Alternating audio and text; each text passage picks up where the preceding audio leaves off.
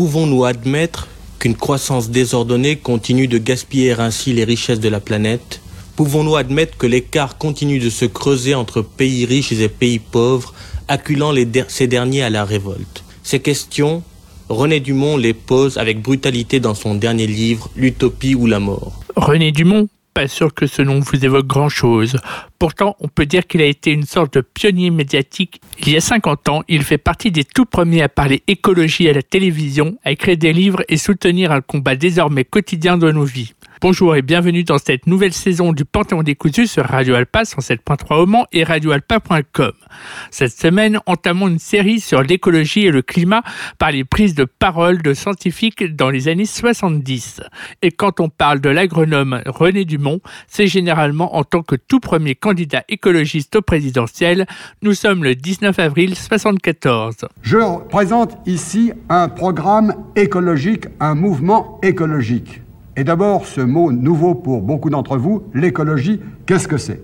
Ce n'est pas un mot gadget qui a été inventé pour les besoins de cette campagne, c'est un mot créé en 1866 par le biologiste allemand Ernst Haeckel, qui étudie les rapports entre les êtres vivants et les milieux où ils vivent. Bah oui, il est prof dans le supérieur campagne courte à coup de petits millions de francs légers, comme il dit, et en se montrant au minimum. À quoi ça sert? Quel argument ça apporte de montrer sa binette sur tous les murs de la ville? C'est une grossière plaisanterie. René Dumont, faut-il le présenter? Ah oui, parce que ce n'est pas qu'un verre d'eau un mois avant l'élection. Le 5 juin 73, il est longuement interviewé par Claude Smadja dans l'émission À témoin sur la RTS, la télé suisse. En 1925, déjà dans les rizières du Tonkin, il luttait pour aider un million de paysans indochinois à échapper à la famine. Et au fond, cet homme de 69 ans a gardé depuis toujours cette capacité d'indignation, cette acuité d'analyse. Depuis 45 ans, René Dumont mène au fond le même combat contre la faim pour la défense des paysanneries exploitées du tiers-monde. Bon, d'aucuns me diront que notre paysannerie de chez nous est également exploitée celui qui travaille alors aussi pour nombre d'organisations. Aujourd'hui, avec l'utopie ou la mort, René Dumont s'est engagé au fond dans une sorte de croisade parce qu'il pense que la planète ne peut continuer ainsi à se détruire au profit seulement d'une petite minorité privilégiée. Il faut bien voir que ce que dit René Dumont aujourd'hui nous concerne tous, parce qu'il touche aussi bien notre vie quotidienne que l'avenir de nos enfants.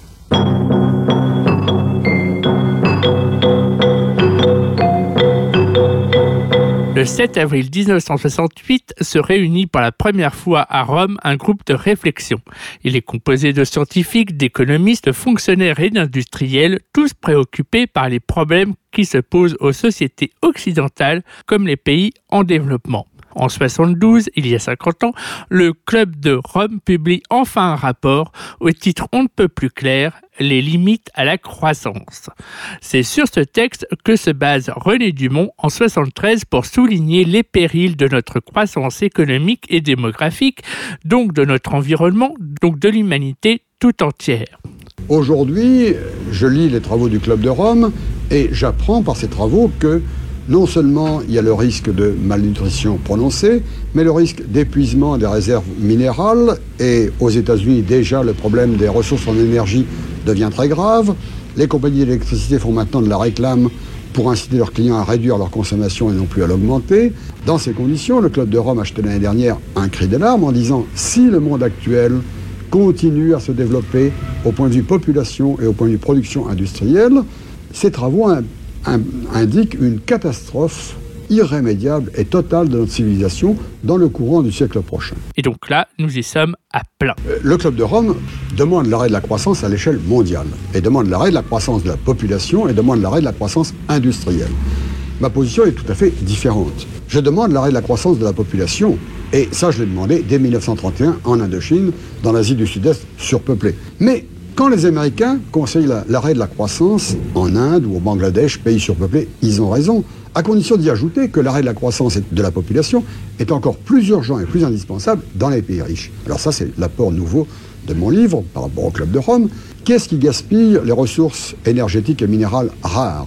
Qu'est-ce qui gaspille les ressources alimentaires rares? Puisque si euh, chacun mangeait au niveau de vie américain, il n'y aurait de quoi nourrir qu'un milliard d'habitants. Ce sont les pays riches.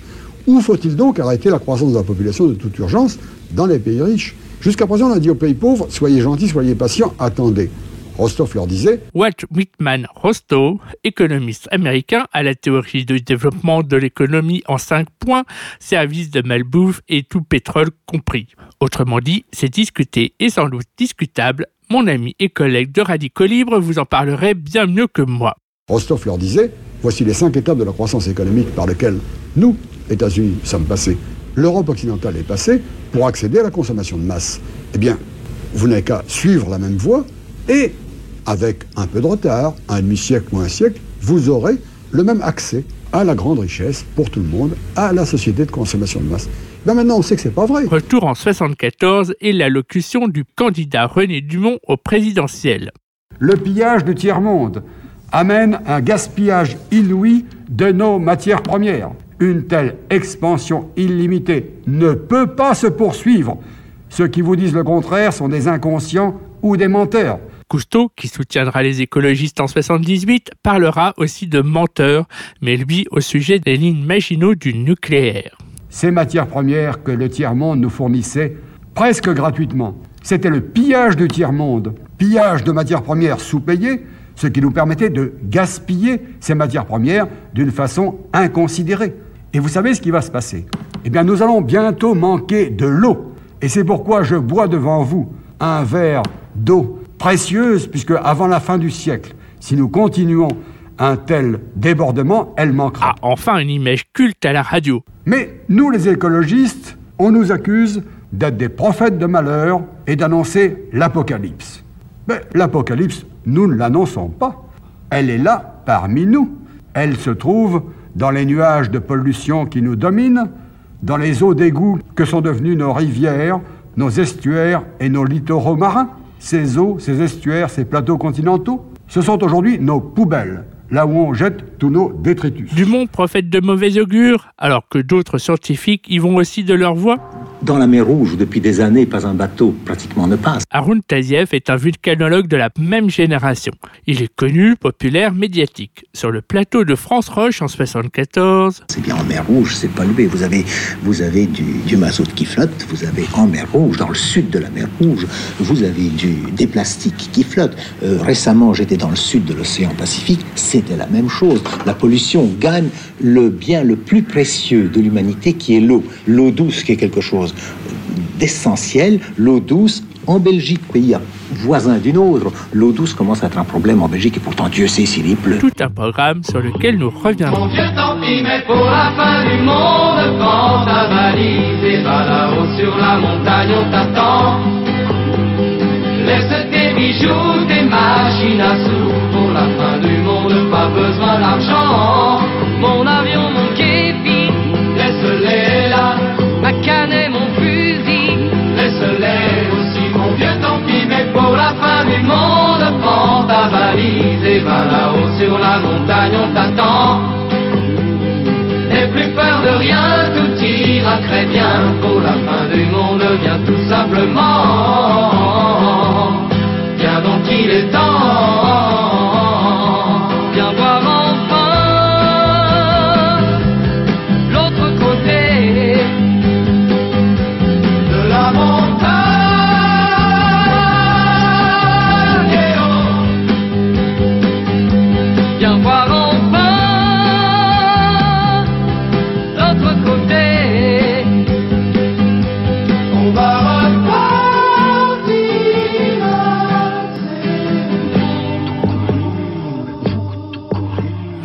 Palapra en 72 dans l'émission de Daniel Gilbert. Paul-Émile Victor, vous faites partie de la Fondation pour la sauvegarde de la nature, vous en êtes le délégué général. Dans un papier intitulé Demain, il sera trop tard, vous parlez de la pollution de l'Antarctique. Mais en quoi cela nous concerne-t-il, nous, Parisiens, par exemple? Ah, les journalistes parisiens résument tout à Paris. Bon, c'est une émission de la télé parisienne en 73. Paul-Émile Victor, moins connu aujourd'hui, était sans doute le plus grand spécialiste des pôles, ayant travaillé avec Charcot dans les années 30. Vous le verrez plus tard, il n'a pas sa langue dans sa poche et dit des choses fort intéressantes.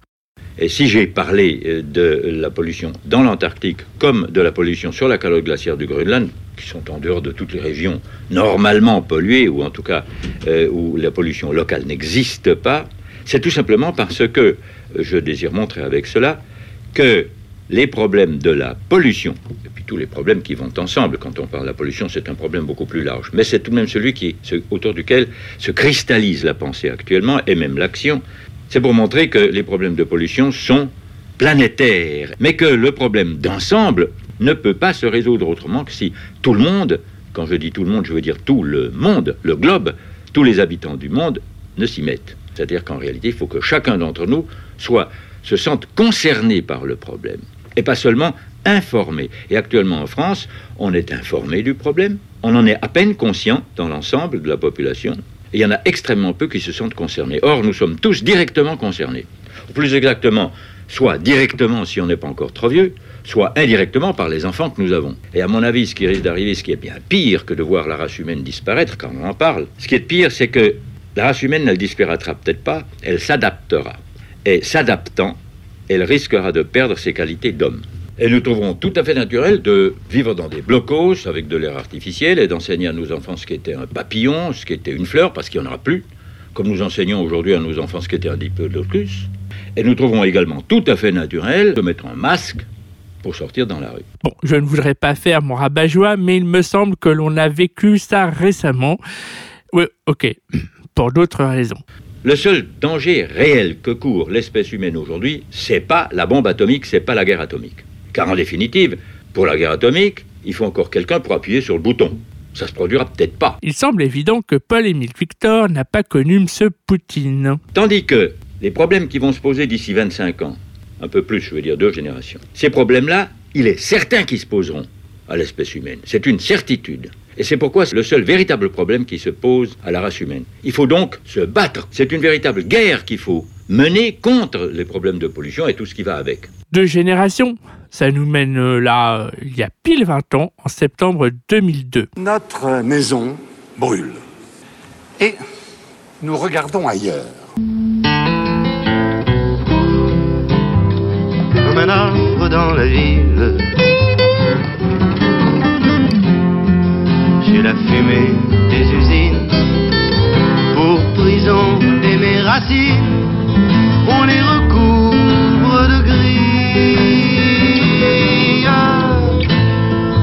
comme un arbre dans la ville. Comme un arbre dans la ville.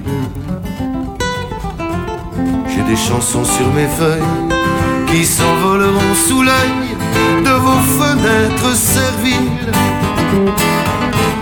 comme un arbre dans la ville. Entre béton et bitume, on m'arrachera des rues pour bâtir où j'ai vécu. Des parkings d'honneur posthumes entre béton et bitume. comme un arbre dans la ville. Ami fait après ma mort, barricade de mon corps et du feu de mes brindilles.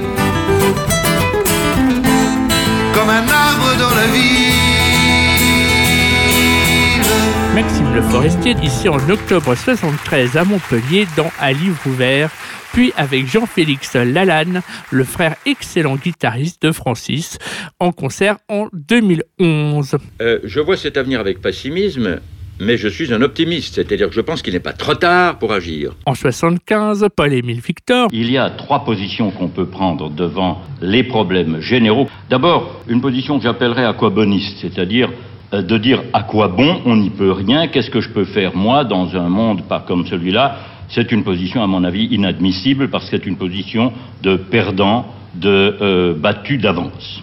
Et puis, il y a une position qui me paraît beaucoup plus dangereuse, beaucoup plus inadmissible encore, c'est celle de gens que j'appelle, et parmi mes amis il y en a, les obscurantistes sécurisants.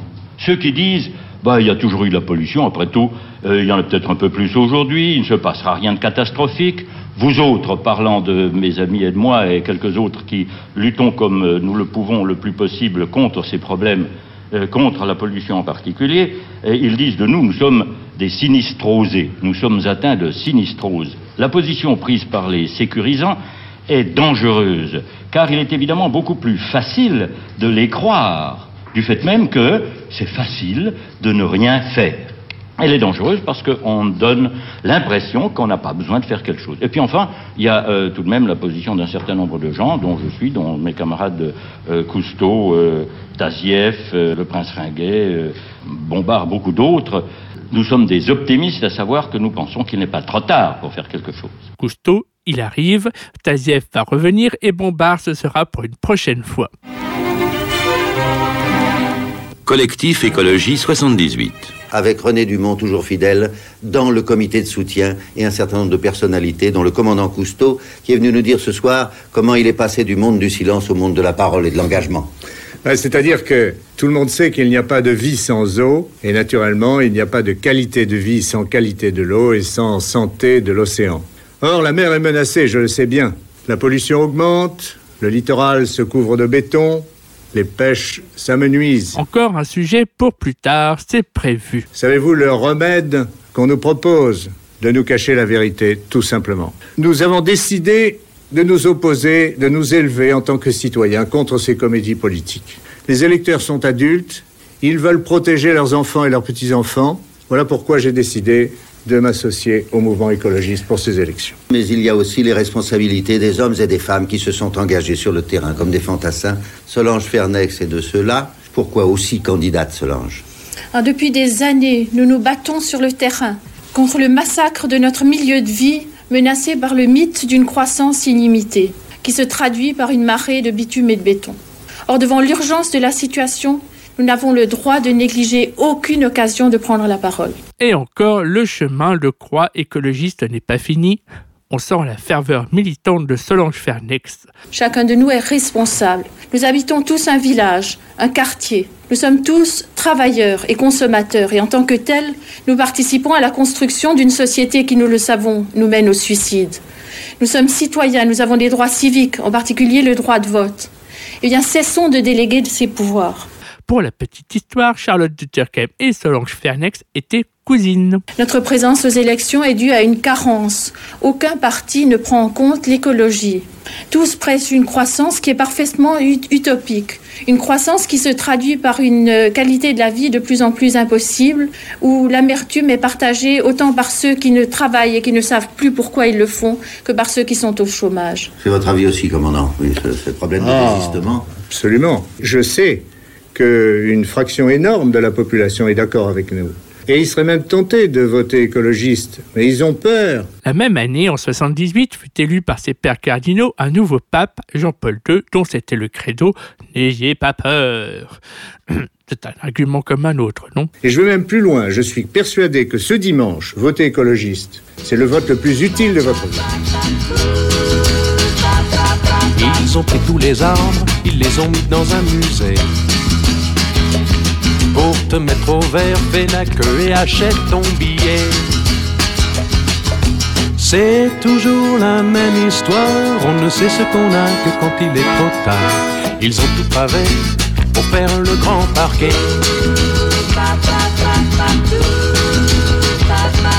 Fermier mon ami, il faut ranger ton DDT. Laisse voler les oiseaux et tant pis si mes pommes sont piquées. C'est toujours la même histoire, on ne sait ce qu'on a que quand il est trop tard. Ils ont tout pavé pour faire le grand parquet. Et oui, Jeu Dassin, en 70, reprenait une chanson. L'avez-vous reconnu L'original de la même année est signé Johnny Mitchell, Big Yellow Taxi. En l'adaptant, Claude Lemelf garde la référence au DTT des paysans, encore un sujet à traiter. Il nous reste deux plateaux. Le premier, en 79, réunit notamment, on les entend là, Arun Tazieff et le commandant Cousteau. Est-ce que l'activité de ces volcans ne peut pas devenir un jour telle qu'il fasse fondre la glace autour Vous voyez les, les conséquences auxquelles pensent des tas de gens. C'est-à-dire que si jamais quelqu'un a calculé... Le niveau de la mer va monter, Oui, oui, si sûr. jamais la, la- la grande banquise fond, le niveau des mers Exact. va monter de 100 mètres. Exact. catastrophe Mais ce ne sont pas les volcans qui le feront. Ce qui peut le faire, c'est la pollution industrielle. Oui. Euh, Expliquez-nous comment. Eh bien, la pollution industrielle dégage des quantités de produits euh, chimiques de toute nature, dont... Là, Taziev, qui semble ne pas maîtriser tout à fait le sujet, essaye de réciter son cours appris de son voisin juste avant l'émission. Claude Lorgius, son voisin, est glaciologue. Autant dire que les pôles, les glaciers, tout ça, c'est son domaine. Euh, une énorme quantité de gaz carbonique.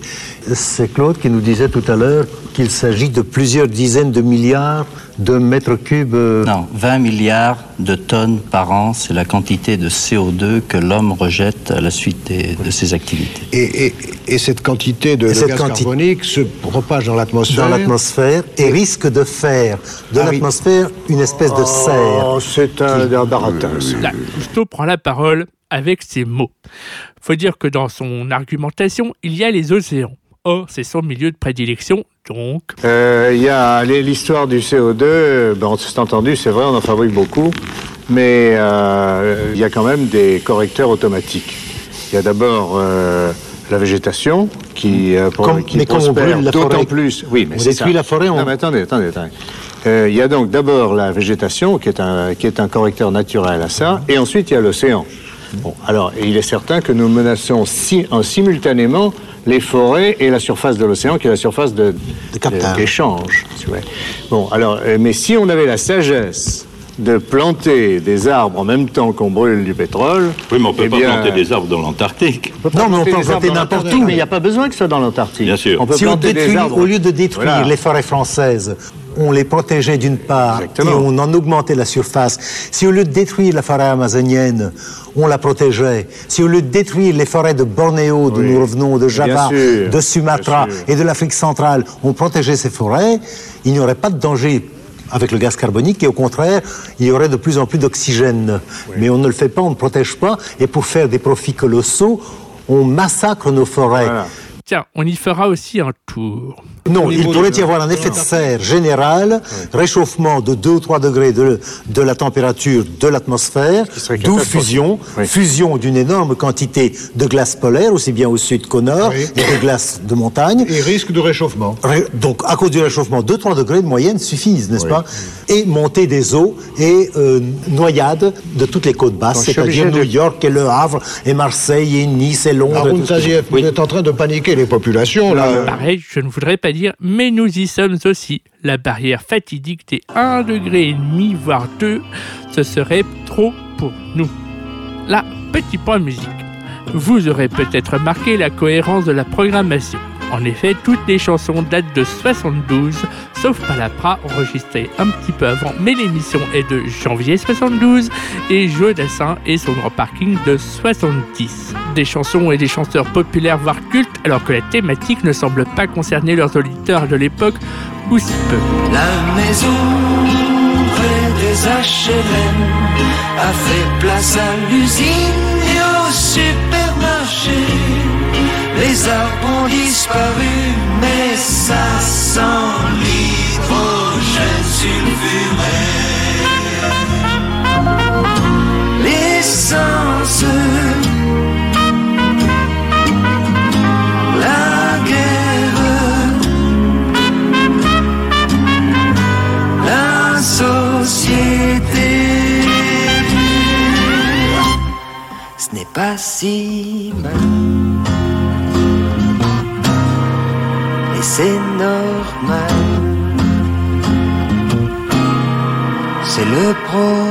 Le progrès mais alors, Nino, on m'avait parlé de toi comme un nanar, un artiste engagé, tout ça. Mais en fait, tu roules pour le capitalisme, le pétrole et le progrès façon Macron. Bigre, c'est dalle le progrès. Une valeur fantoche, ça ne recouvre plus aucune réalité humaniste ou réellement bénéfique. Enfin bon, Paul Émile Victor en 79. Je ne crois pas effectivement qu'on ne peut aujourd'hui y faire quoi que ce soit, sauf prévoir davantage euh, une protection des hommes. Mais là encore, euh, ça paye pas, et c'est pour ça qu'on ne le fait pas. Ça paye euh, moralement, psychologiquement, ça devrait être possible financièrement. Et encore. Il y a fort longtemps qu'on aurait pu faire un effort beaucoup plus grand, et on le fait dans d'autres pays, pour éviter que les incendies ne prennent les proportions absolument catastrophiques de l'été dernier. Il parle de 78, pas de Gironde, de Californie ou d'Australie. Euh, vous venez de publier un livre, là, dont nous allons parler tout de suite, d'ailleurs, ce sera une bonne chose de faite. Il s'intitule Jusqu'au cou. Ce qui veut dire tout simplement, nous sommes dans la merde jusqu'au cou. Et c'est vrai que nous le euh, sommes depuis longtemps. Vous dites euh, qu'il l'homme a une très grande, une trop grande prétention à son infaillibilité lorsqu'il est scientifique ou technicien.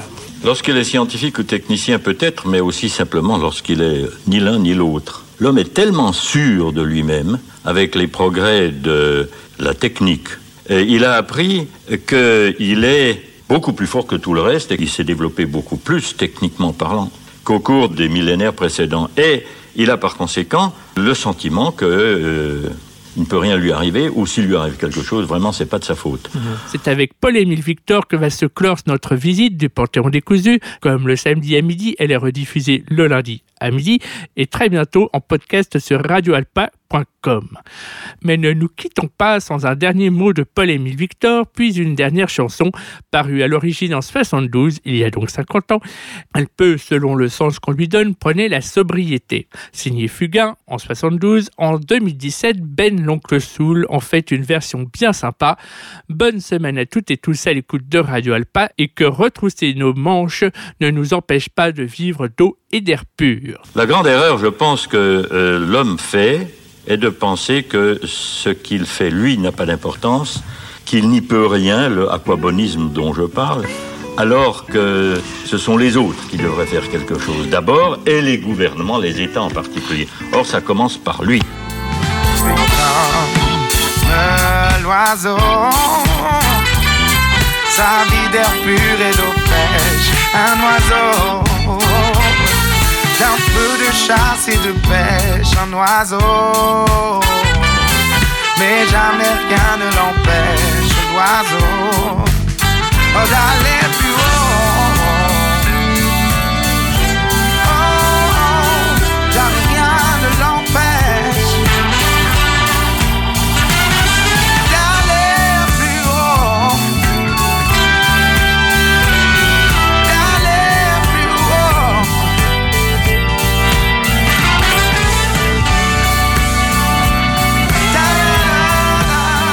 Pourrons pas dire que nous ne savions pas.